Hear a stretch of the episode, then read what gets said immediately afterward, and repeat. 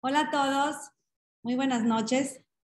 La verdad, muy, muy emocionadas, como cada domingo, bueno, muy emocionados, más bien, como cada domingo, Baruch Hashem.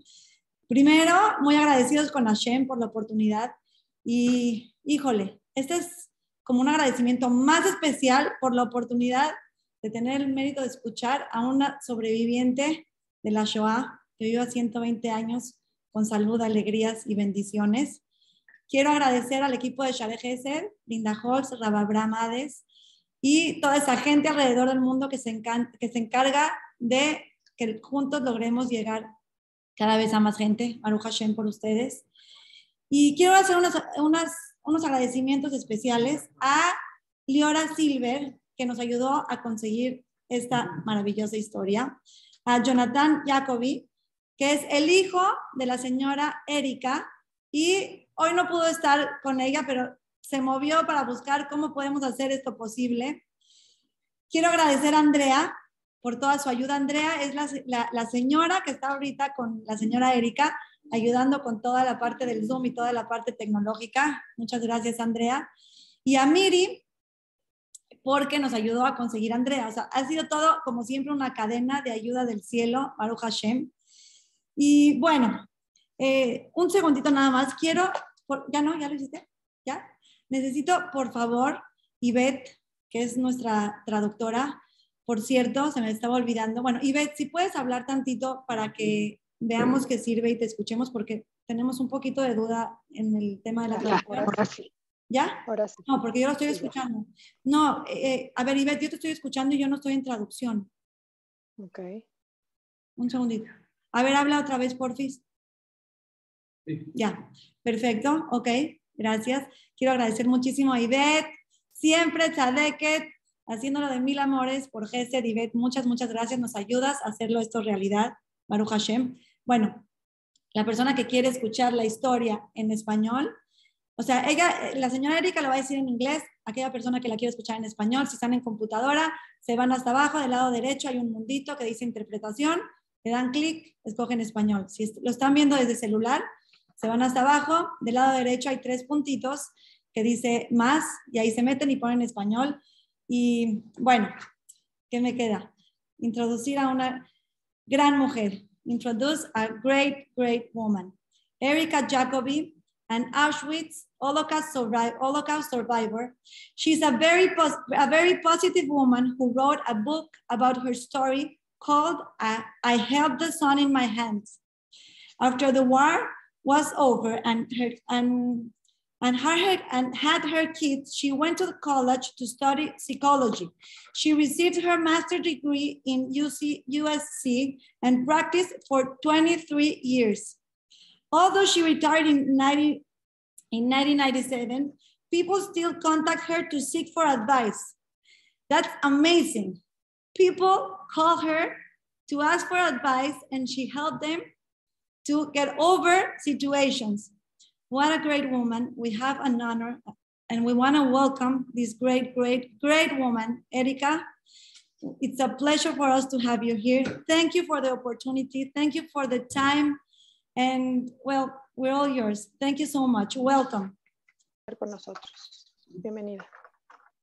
Ya, un segundito. Ivette un segundito porque ya, se escucha, ya te escuchas en el de inglés. Un segundo.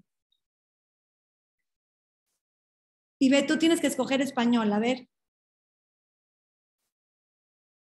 A ver, checan. Eh, ya, ya, ya, ya, ya, ya. ¿Ya? Abraham. ¿Ya? Ya estamos, ya estamos, Baruch Hashem. Ok, thank you, welcome, and we're all yours. Thank you so much.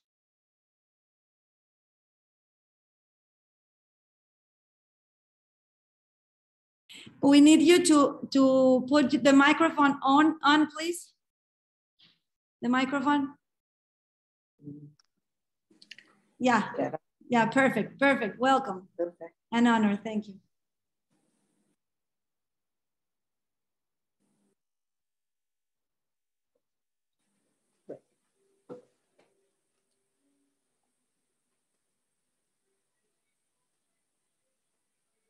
And where is Go. this woman? In Mexico. Mexico. So I will ready to start, right? Yeah. But I am. We're ready. We're ready. Okay. Whenever you're ready, Erika, what? How do I start? Just like telling my story. hello. Yes, just oh, hello, story. hello, and I am very happy. Maybe that's not the right word. I'm very eager to talk to you, to tell you about my experiences, and help you to understand our history and hopefully know that we are not going to have this ever again.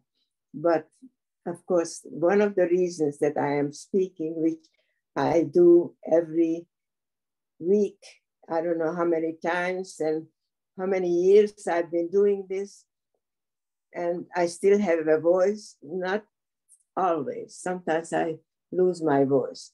So I hope it won't happen now. Uh, I don't know where you want me to start. Is it something maybe you want to ask me first? What would be the most interesting way to and and most um, effective way to communicate about my experiences? We, we will I've been like doing you. this for many years.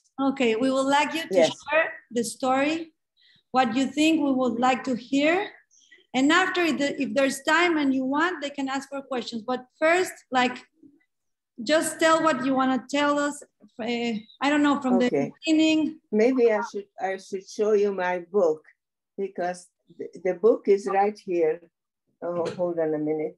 It's on that little table next to the chair. On the little table, it says, "I held the sun in my hands among the books." You see it? Yeah. Okay, so bring it here.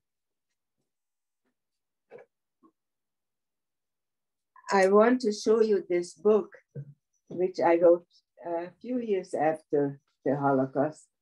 Uh, I was waiting for my mother to die before I wrote it because I was with my mother during the war and everything that I write about, she, she also experienced. Um, my children knew since they were five years old that I do not buy any German cars or anything that's made in Germany. I was so prejudiced, perhaps, but in our house, we could not have anything that would remind me, not that I needed to rem- be reminded because I never forget it, but you know, it's interesting because the children wanted to protect me by not remembering.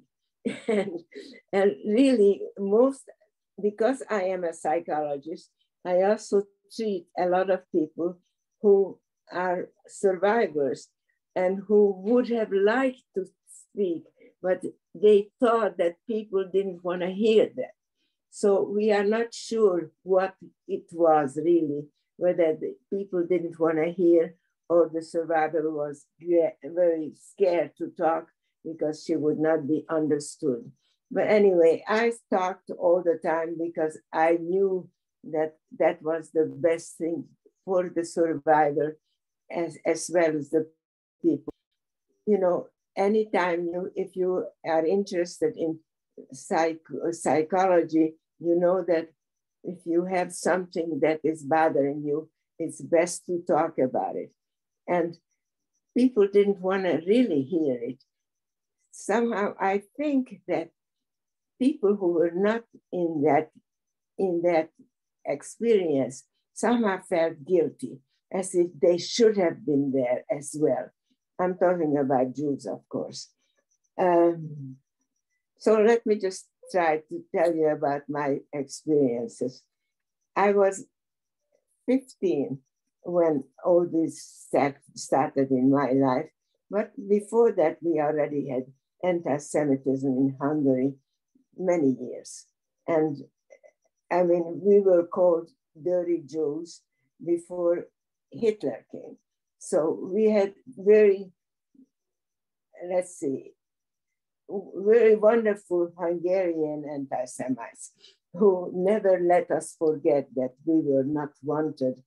Although my grandparents and great grandparents lived in Hungary and maybe, maybe uh, several hundred years. So we were as good Hungarians as the rest of the people, but it was something that as of today, I don't understand why we were so hated in Hungary.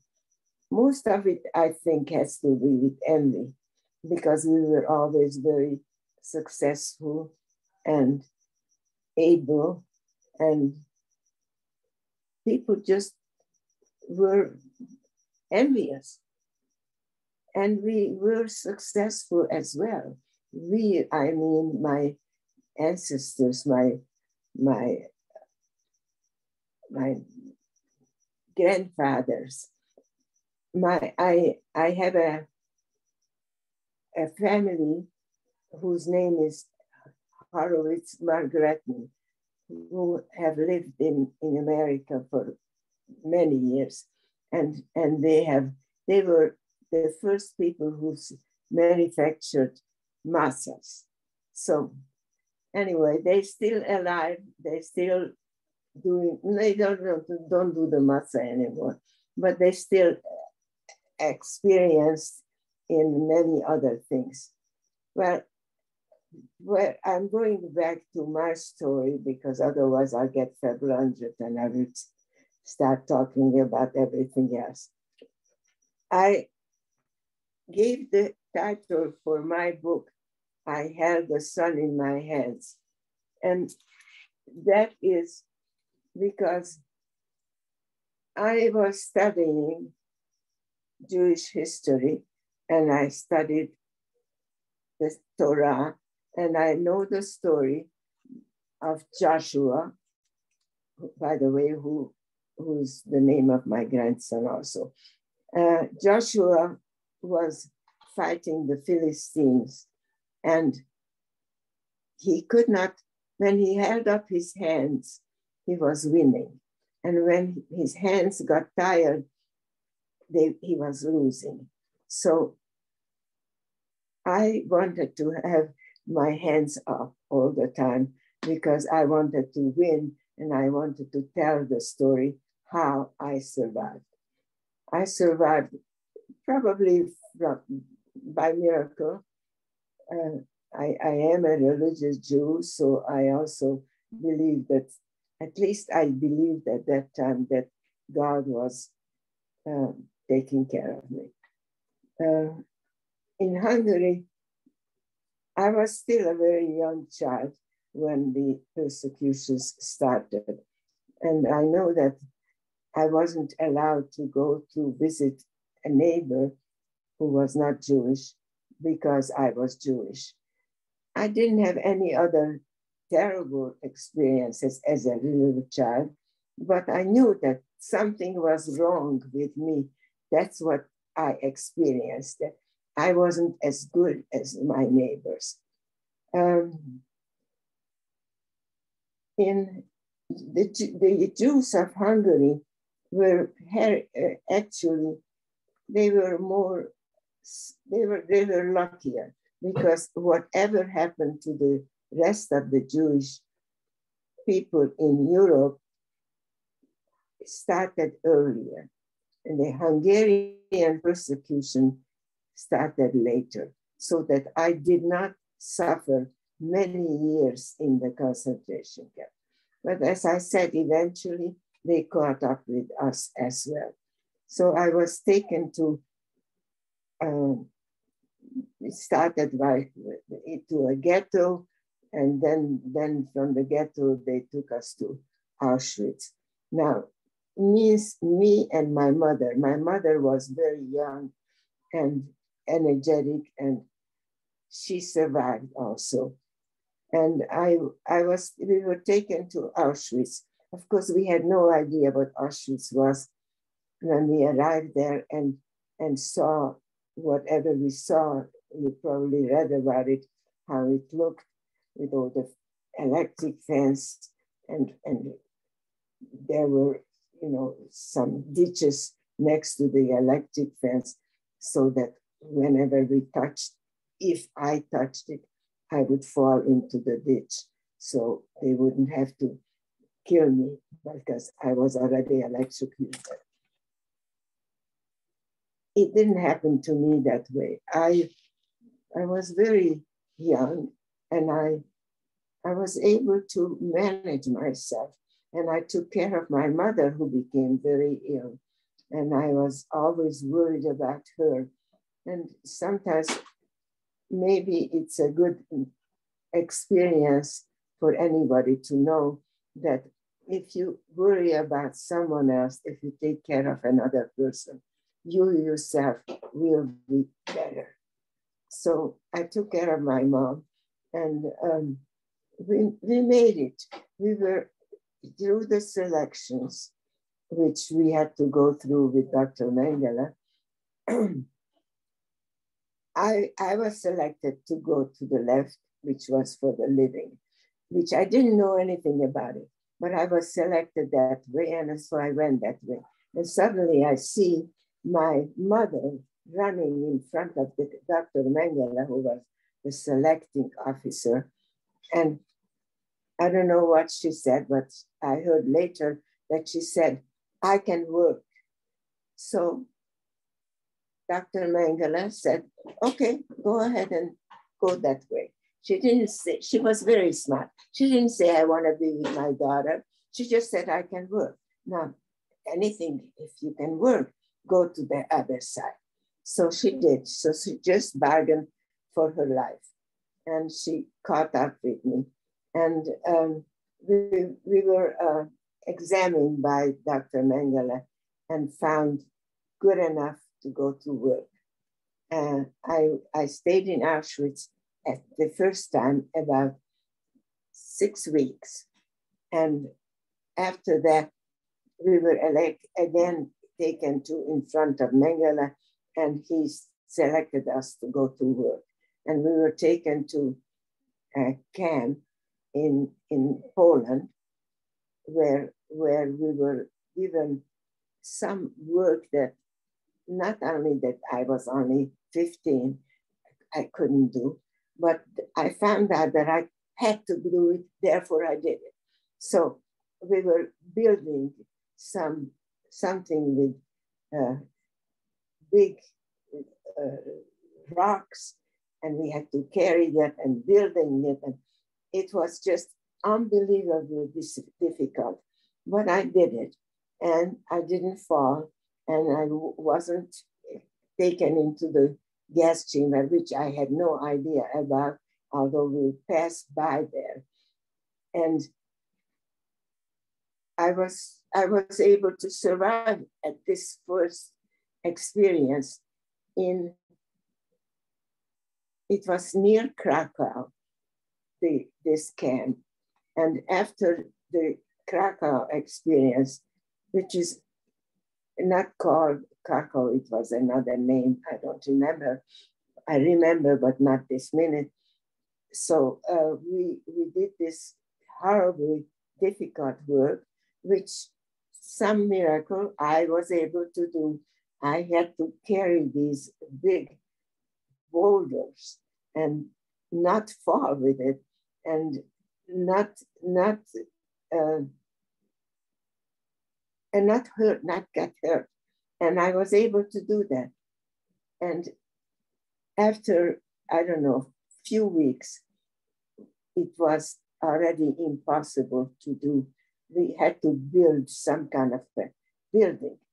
And um, we kept hearing guns and bombings. And we knew that the Russians were getting closer to Auschwitz. And we were hoping that they will get there and they will be liberated, but it never happened. The, the, the Russians did not make it to Auschwitz, so we were not liberated. So we were taken to another concentration camp. And the other concentration camp was also building some something with again with big boulders but then it became very uh, impossible to do it anymore. And it, the weather started to be bad, and they made us go inside a factory because we could not stay outdoors anymore. It was frozen, the ground, and we could not do the, the building. So after um, we were taken to another camp, we worked inside in a factory. We made um, probably bombs or some other weapons. That's what uh, the, the purpose of the factory. And I learned to do it and I helped my mother do it and we were able to manage. And um, as a matter of fact, I was so good at it that or my mother was so good at it that she became the head of the, the group to, to, to build these um, weapons we were building and making some kind of weapons. I don't remember what it was, or, or I didn't know what it was. Um, after we were there for a few uh, months, maybe, they decided that we had to go back to Auschwitz because the Russians were getting too close and they didn't want us to be captured. So they shipped us back to Auschwitz and we went through another selection, which at this time already we knew that if you were selected to go to the wrong side, it meant that you would be taken to the gas chamber. It took us a while until we comprehended this, these impossible, impossible plan, plans that the Germans had for us. They wanted us to, to die, but they still wanted us to do some work for them. So we, after we were working in this um, outdoors, we were working inside the factory and we were building a, some kind of a weapons. I don't know what it was. You remember, I was only about 15 or 16 and, and I didn't really know much about anything like weapons and things like that. But I also worked with some men. I was such a good worker, skilled, I mean, that they put me to work with some adult men. And I was helping me building these weapons. And my mother was also able to stay with me and build the weapons. Okay, what was the problem here? We, we were given very little food. Uh, maybe, I don't know how many calories, but a little soup for lunch and one slice of bread so we became very weak and we couldn't really function well. There was another issue that they, they didn't let us go to the bathroom. So we, we stayed in, in, in our place and we of course sold, soiled our clothes, but they did not change us. And it was a very, very serious problem um, after a while, while we were working at, at this place, I, my mother and I learned to do this so well. So we were very skilled with our hands. So my mother became like the Vorarbeiter, the one that was leading the whole group. And this went on for a while but we became very weak. And then she became very sick. And I don't know what kind of sickness it was, but she couldn't go anymore. And I used to hide her. I hide her in the in the toilet before I was I went with the group to work so that she wouldn't be found in the bunk because if she was found there, she should, she should be she would be killed right away. So she was, I hid her every morning before I went with the group to work, and I took her out of the, this was uh, maybe the toilet. I took her out when I came back. And somehow, with God's help, I don't know exactly how it happened, I survived. And I was able to help her survive also. So uh, the story goes like this. We stayed in this factory for a while, but then the, the Russians approached very close and they had to evacuate us again. So they took us back to Auschwitz. And again, we went through a selection. And again, I was lucky that I was selected to live and taken to another camp again. I was in six camps, and somehow, I don't know how, but I survived. Uh, we were beaten and and um, mostly beaten so often that to avoid being beaten was the, the, the, the, important thing for us. I didn't even care anymore if I lived. I just didn't want to be beaten. So I was able to uh, survive it. And um, they took us to another camp because the Russians were already at the, at the camp, but they didn't win yet. But eventually they won the war with the Americans on the west side, as the west, and the, the Russians on the east. And we were liberated by the Russian army. And uh, they, they were, the Russians, these soldiers, they haven't seen a woman for years. And they were crazy. They, they were ready to do anything. And of course, they raped many of us, not me. I was not raped. I was able to hide, but I, you know, I really wasn't a woman. I was still a 15 year old, and I don't think I was very desirable. So nothing happened to me with the Russians, but I did hide. So uh, they didn't catch me whenever I needed to be somewhere. And uh, we took, they took us again to another camp. You know, every time the Russians advanced, they were going, they were winning the war. The Americans were winning the war from the east, from the west, and the Russians from the east. And we were in the middle of it.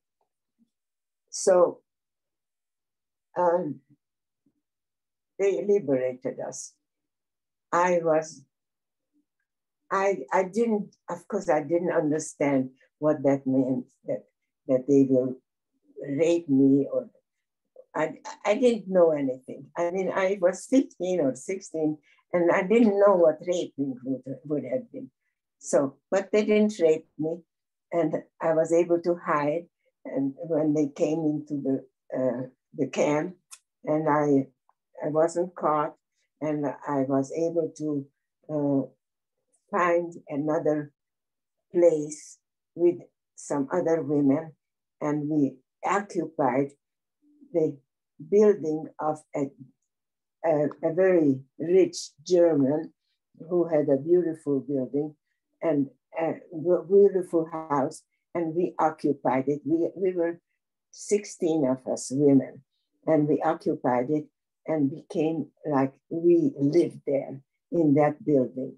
And we went out and tried to get some food here and there. That was the biggest problem to get food because we no longer went back to the camp where we would have gotten some food. There was a kitchen there, but we were afraid to go back so that we wouldn't be able to get out. So um, my mother, this is the craziest thing. My mother and a cousin who was also with us decided to go to work for the Germans. So she, they went to their um, fields and they worked by uh, getting potatoes and, and planting things. And they survived that way and they brought me and us potatoes. and I I cooked I, I cooked the potatoes. I don't know how I was able to cook it, and um, we survived. So I'm going to stop here because there are so many other, you know, other issues that you can be interested in. But I let you make make up your mind what you want to know about. Uh, the reason I've survived is because I lasted long. I was able to work. I didn't get sick, and I, even though I had very little to eat, it was. I, I believe at that time it was God's taking care of me. So I stop here and I let you ask questions. Okay. They told me that you have a lot of stories. I don't know that you, I don't know if they, they don't know the person that once hear, heard you a long years ago, they told me that, I don't know if you saved your mom or your aunt, something like that. And that you were yeah. like really, uh, you take, uh, how do you say? You weren't like, I don't know, ¿cómo se dice? A ver, Ivette, ayúdame, ¿cómo se dice retar? Que le gustaba retar a los nazis. Como que era muy, no se daba cuenta del peligro. challenge. Like you, you were really you like to challenge one second you really like to challenge the Nazis ah, yes, and you yes, didn't take cons- you know it was no, I was just very immature and stupid.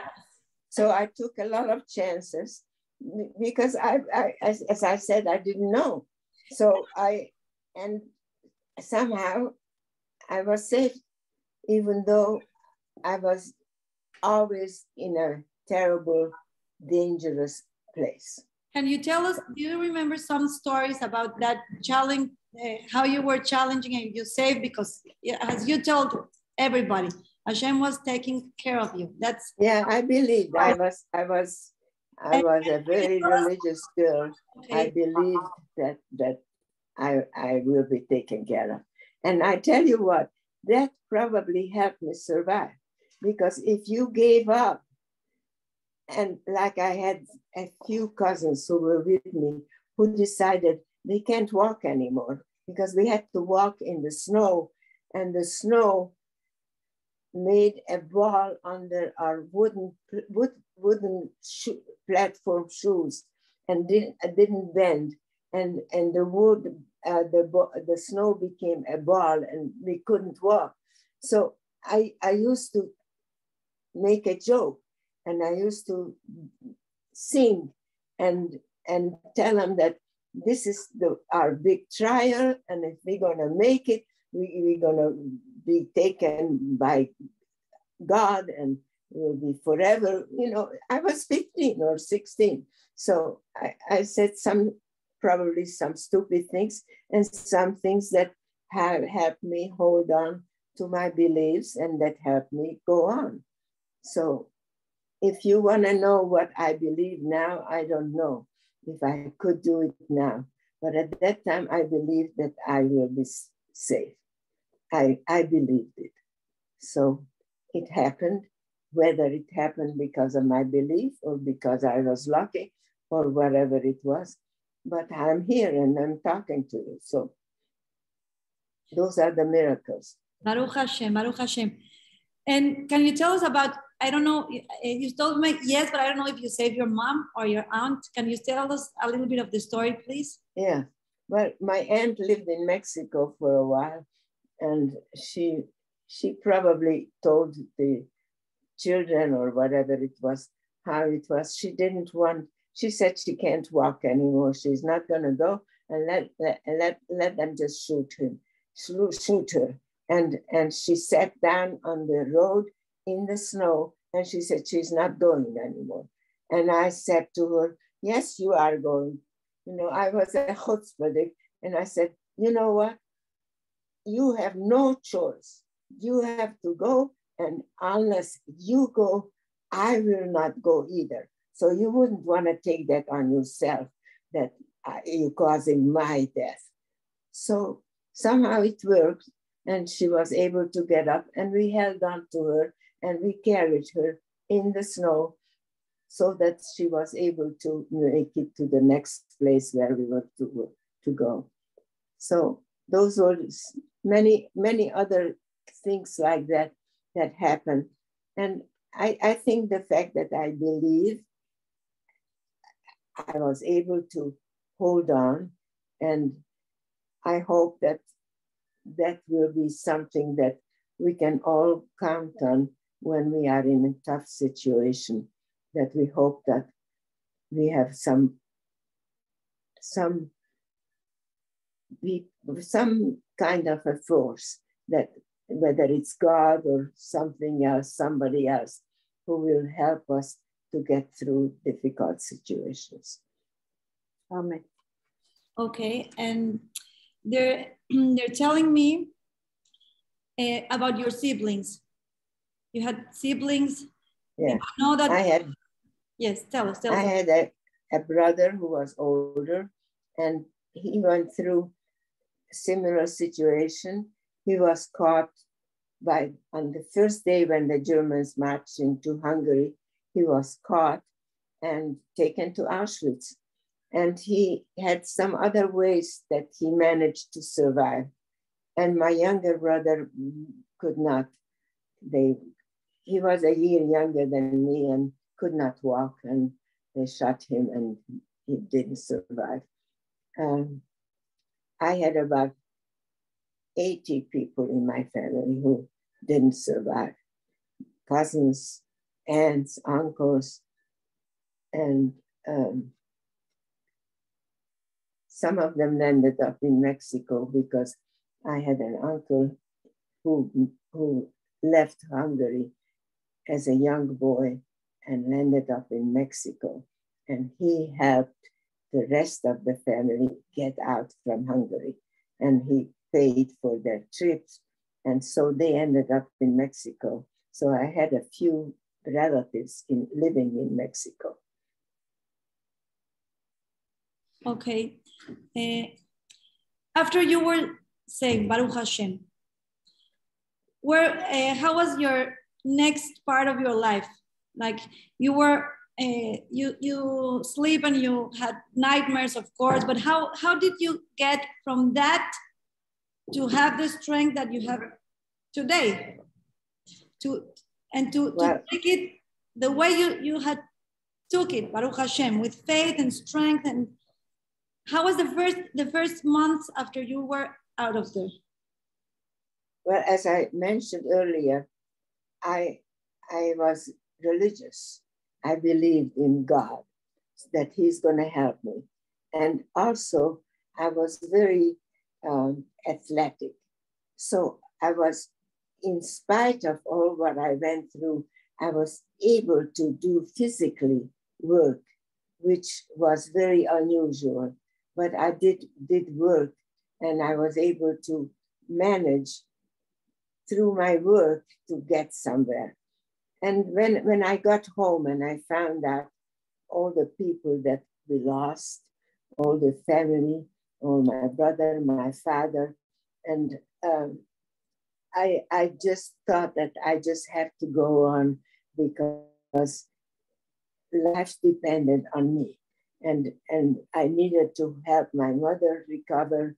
And I had one brother who escaped also from Auschwitz, and uh, so I I went home and I started to go to school, and I went to school and I went to, from what school to to another school, and then finally I decided to help other people with problems. So I became a therapist. I got a degree in psychology and I became a, a clinical social worker and I had a practice for 20 years in my, in my profession. Um, I don't know what else to say. I am, I am, I am still very capable, even though I'm 93 years old, not physically, because I have Parkinson's disease and I can't move and so on. But because of my mind, I don't know, somehow I think that was my gift from God, that my mind stayed clear. I am not any pro- worse than I was when I was younger in terms of my capacity. And um, because of that, I'm grateful and I feel I am very lucky. Baruch Hashem, Baruch Hashem. And do you remember something in the Holocaust about Shabbat? Did you try to keep Shabbat? Or I, they, I know a lot of stories that how they light Shabbat candles with like potatoes and margarine and yeah, kind know, of we, stories about shofar and kippur. I don't know. Do you have one story about? Well, let, let, me just tell you that it was um, Pesach, and I made a Hanukkah from uh, stuff that I found on the street, uh, and and we we were able to do. I don't know. I know that one night we had a, a candle, and we we we lit that one candle on Hanukkah, on Hanukkah, and on, on Passover, I mean, I, we, I didn't eat bread, and there was not much more to eat, but I did not eat bread during Passover, and somehow I, I survived. So, um, what other issues were? I remember that I I was the one I was 16 and I used to come to work and I worked with men. And man, every time I came into the factory, they said, Oh, tell us, how will God save us? And I had to tell them how God is going to save us. And they, they were so happy to hear me. And every day they wanted to hear the same story. And I said, I, because if we are, I said to them the same thing what I say now to my clients. If you are good, if you take care of others, God will take care of you. I remember saying that. And the other, the men who I was working with, they made so much fun of me. They laughed, but they wanted to hear me saying it every day. How are we going to be saved? Mm. Okay, I'm sure Hashem saved you because the world needed you for for you to keep giving to others. Okay. And they're asking me if you if you went back to visit where you used to live before the Holocaust. Have you been back? Well, let me just tell you, I went back three times to Auschwitz. Why? After the war, I went back because I couldn't get angry. And I knew I had to get angry and I couldn't. I was, I when I later interpreted that why I was too scared to be angry. So I went back three times to get angry. I still couldn't get angry in Auschwitz, although uh, went back three times. And what was the other part of the question? If you ever went back to your home. And I went back to home, uh, to my house, and somebody was taking my house and I couldn't go in there. And, and they, they said, why did you come back? This is my house now. And they didn't want to leave and they didn't. So I just left, left my home. I didn't want to stay there. I was so angry now when I got home that these people who took my house and they didn't let me have it. They didn't let me come in. I, I wanted to kill them. But of course I didn't. I just picked myself up and left, left the, the city and I moved away. So I went, that was, that was the end of my experience with my home. Linda? I have a question. See, I have a question for her if, it, if, it, if I may. Okay, no, but can, is there esto? Yes. Is there esto? Yeah, yeah, yeah, yeah, yeah. Okay, okay. It's about that. Okay, okay. So were you able to be with your mom all the time during the war and you went back home yes. with her? Yes. I was always taking care of my mom and I took care of her until she died. Okay. So it, it was, you know, probably that was my reward. Yeah. Okay. And how was your journey to the United States? So from Hungary, you oh. went back home that, and what happened then? That was another trial. I, I wanted to come to the United States um, well, I don't remember why, but oh, meanwhile, I found a man that I loved and we got engaged in Hungary and I went to meet with him, but I couldn't get a visa. So I he he was able to get out of Hungary. He was uh, in a Zionist uh, uh, group, and he was the head of that organization.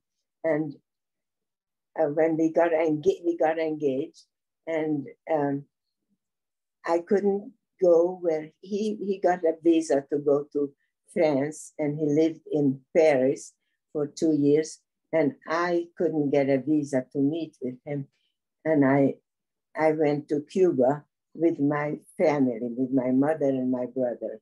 And in Cuba, I couldn't get a visa to come to the United States. So I, my mother had some money from my uncle, and I hired a pilot of Eastern Airlines, and I was smuggled into the United States illegally. And I lived here for two years illegally until every other month I was to be deported, but somehow I always managed to avoid that. And I eventually, my, my, I got engaged to my boyfriend who, um, who, who then got into the United States on a student visa and we got engaged and eventually got married.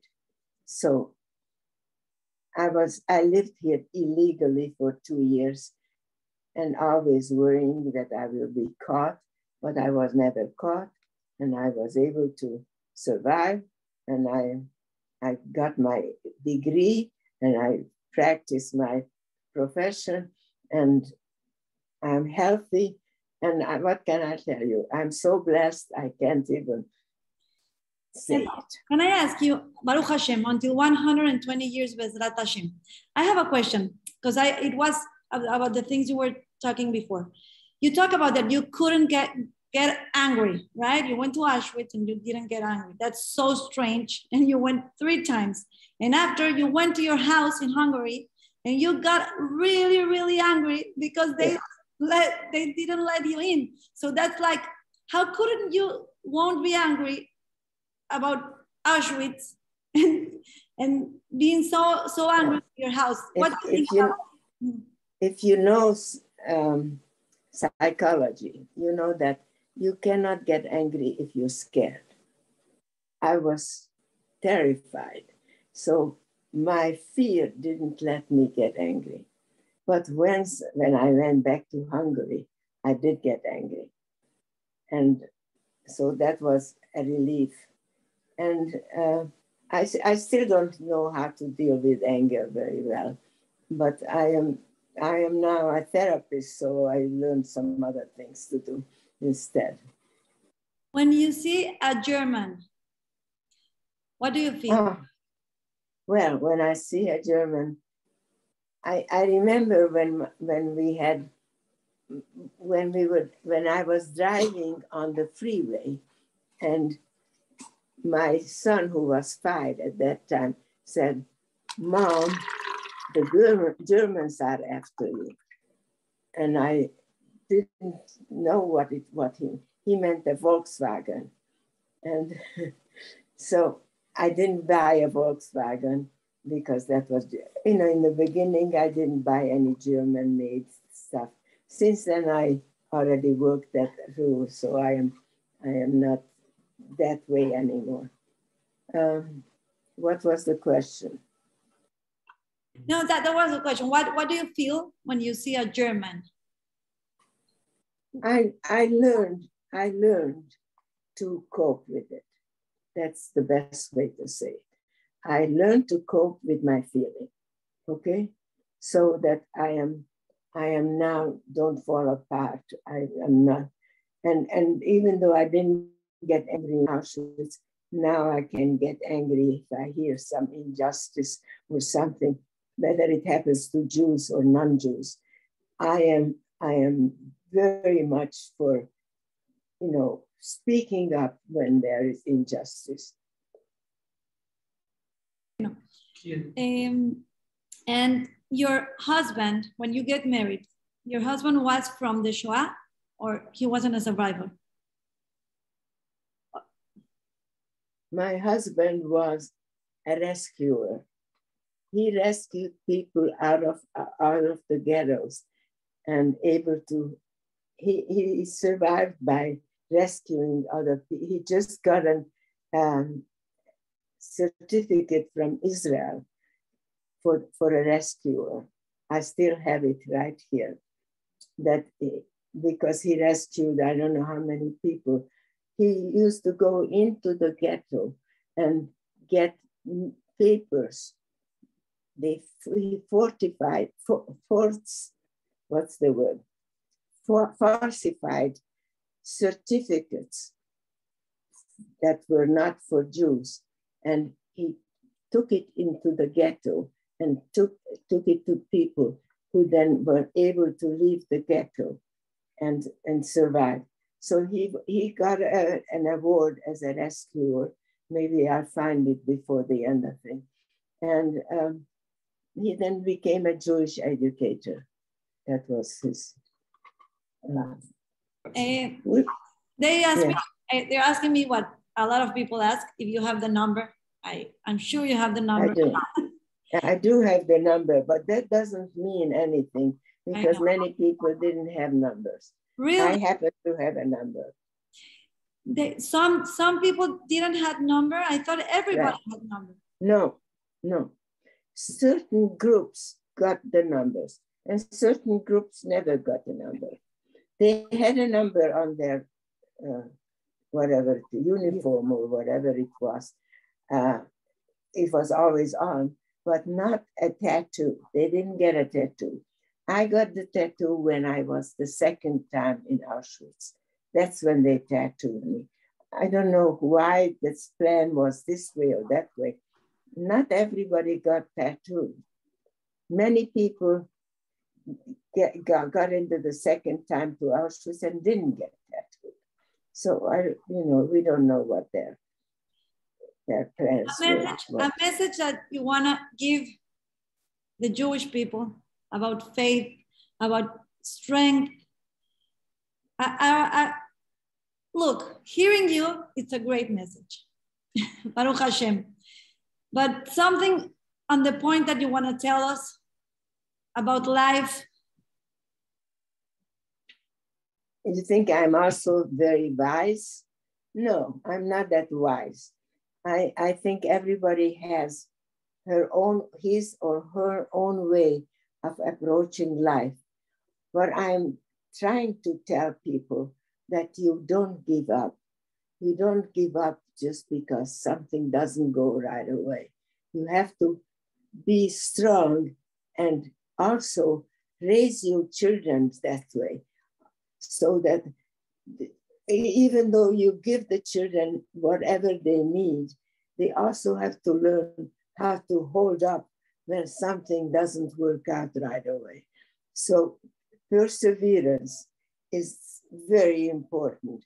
And uh, I, I think, and of course, the fact that I didn't become bitter, I didn't become a, a person who hates, that is a miracle.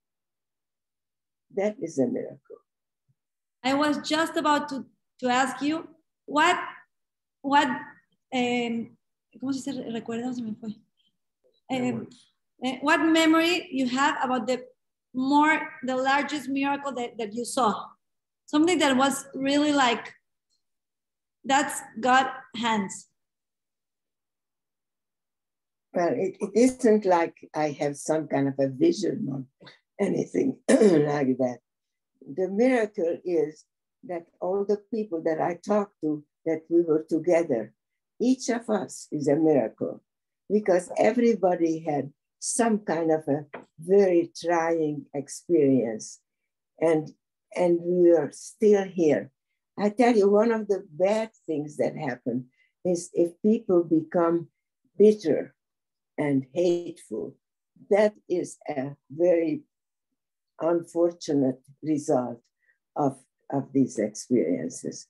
So the fact that the miracle is that I am healthy physically and that I'm healthy psychologically. I don't hate.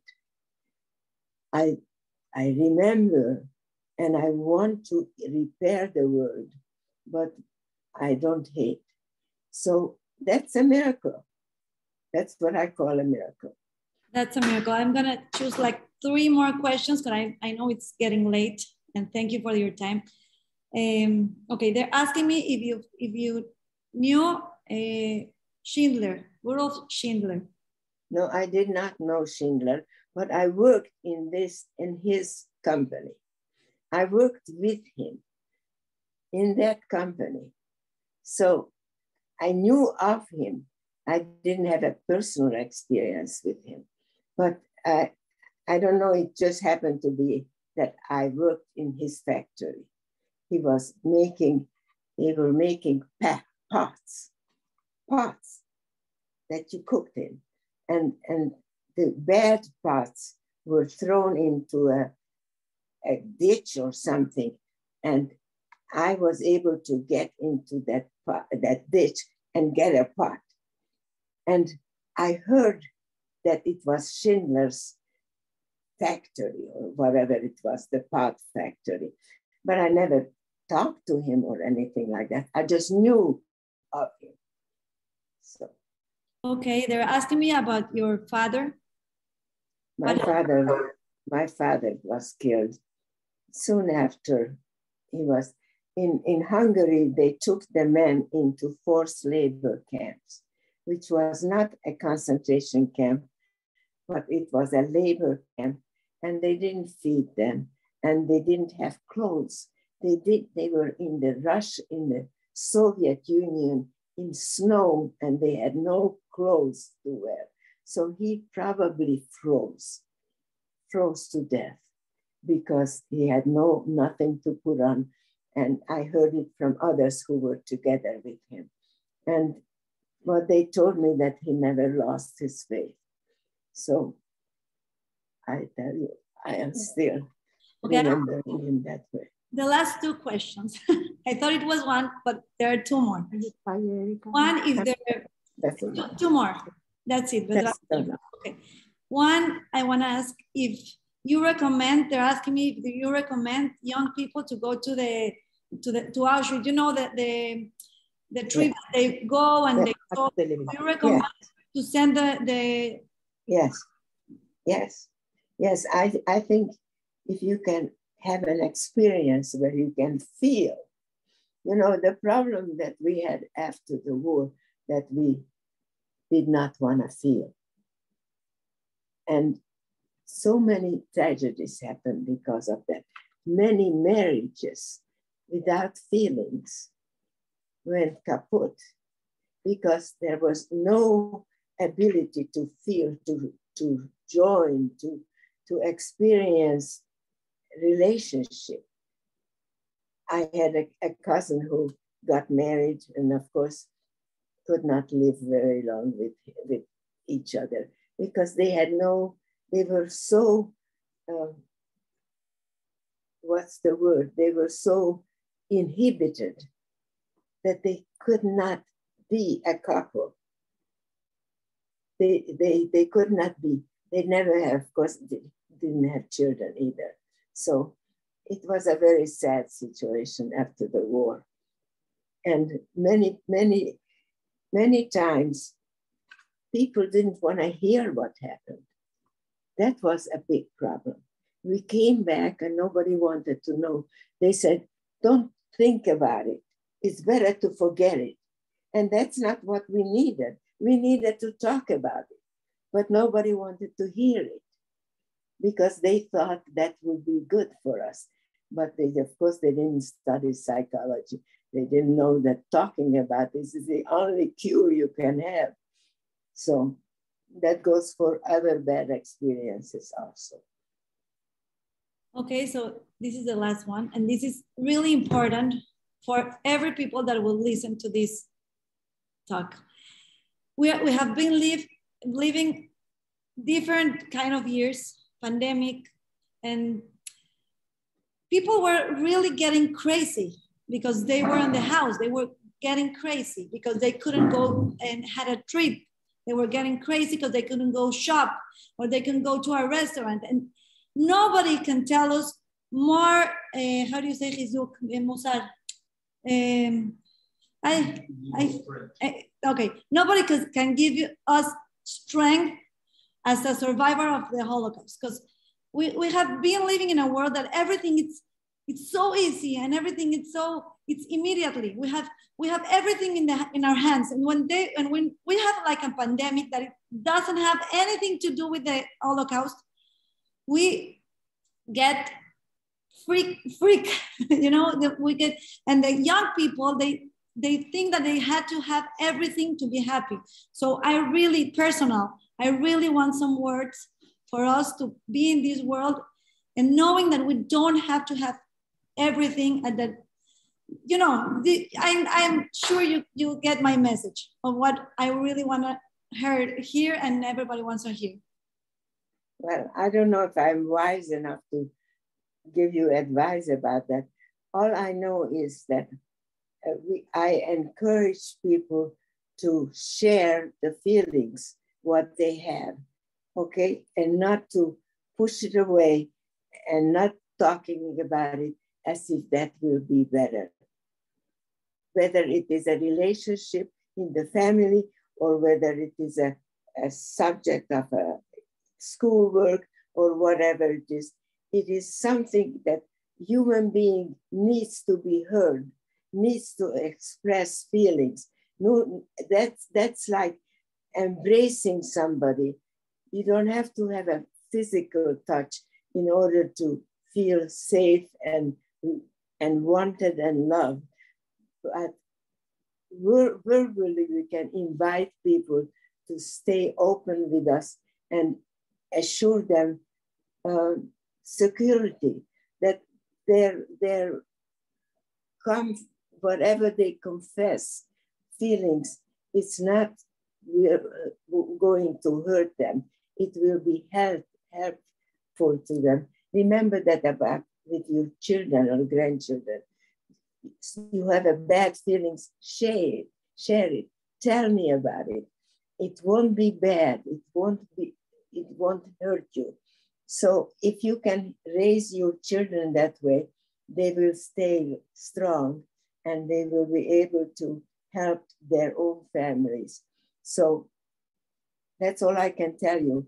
I am I am not any wise person. I am just a, healthy, a, a miraculously healthy person. I don't mean physically. Physically, I have plenty of problems, but I'm still hoping by psychologically and spiritually to survive. Baruch Hashem, I want to tell you that I feel that you are really, really wise and healthy and really great woman. Thank you so much. Thank you.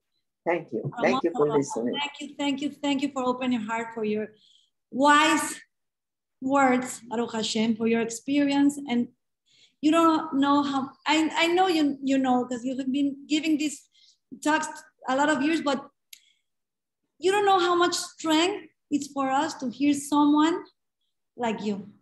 May Hashem Bless I'm, you. I'm happy. May I I'm happy. So you you, you, you, you just said something that made me very happy, and I'm happy for that. And that we, I'm just praying that our our life will be from now on less painful and more open and more loving. Amen. Amen. May Hashem bless you with all the blessings of the Torah, you and your family, until 120 years. Thank you so much. Thank you. Thank you. Good night. Thank you and reflection of all the things you have. Strength. Thank you so much. Thank you. Good night. Bueno, y a todos ustedes que están ahí detrás de pantalla, la verdad fue, un, fue una plática diferente, fue muy interactiva. eh, una persona de 93 años, Ben Porat Yosef, hablándonos de sus experiencias del holocausto. La verdad es que creo que nos quedamos sin palabras, tenemos tanto que aprender, como dije ahorita con ella, a veces muchas veces nos quejamos de tantas cosas y al escuchar a una persona que pasó por todo eso y no tiene odio, quiero decirles algo, ¿cuántas veces no escuchamos de alguien es que lo odio? Espérate, esta señora llegó a, un, a una situación y a, un, a una tranquilidad y paz interna que no los odia a ellos, no los odia. ¿Cuánto tenemos que aprender de ellos y su fe y su apego a Hashem y su sonrisa tan bonita que Besrat Hashem siempre compartamos alegrías, que estas palabras que escuchamos nos lleguen al corazón para saber, de verdad darles gracias a Hashem por todo lo que tenemos y entender que no tenemos absolutamente nada de qué quejarnos, que tengamos el mérito de lograrlos, que siempre compartamos puras alegrías y pronto la llegada del Mashiach. Nos vemos, si Dios quiere. Eh, espero que nos veamos, Besrat Hashem, regresando en febrero. Y les quiero, las quiero invitar esta, este martes a las mujeres. Son seis mini historias increíbles. Es ayuno, es el ayuno de 10 de TV y para que lo pasemos de una manera más conectada y espiritual, escuchemos seis historias, mini historias, padrísimas, contadas por los protagonistas, para que si quieren le tomen foto y lo tengan en su celular todos los datos y nos vemos Vedrata Hashem el domingo. Muchas gracias a todos, que estén muy bien. Shabbat Mevorach.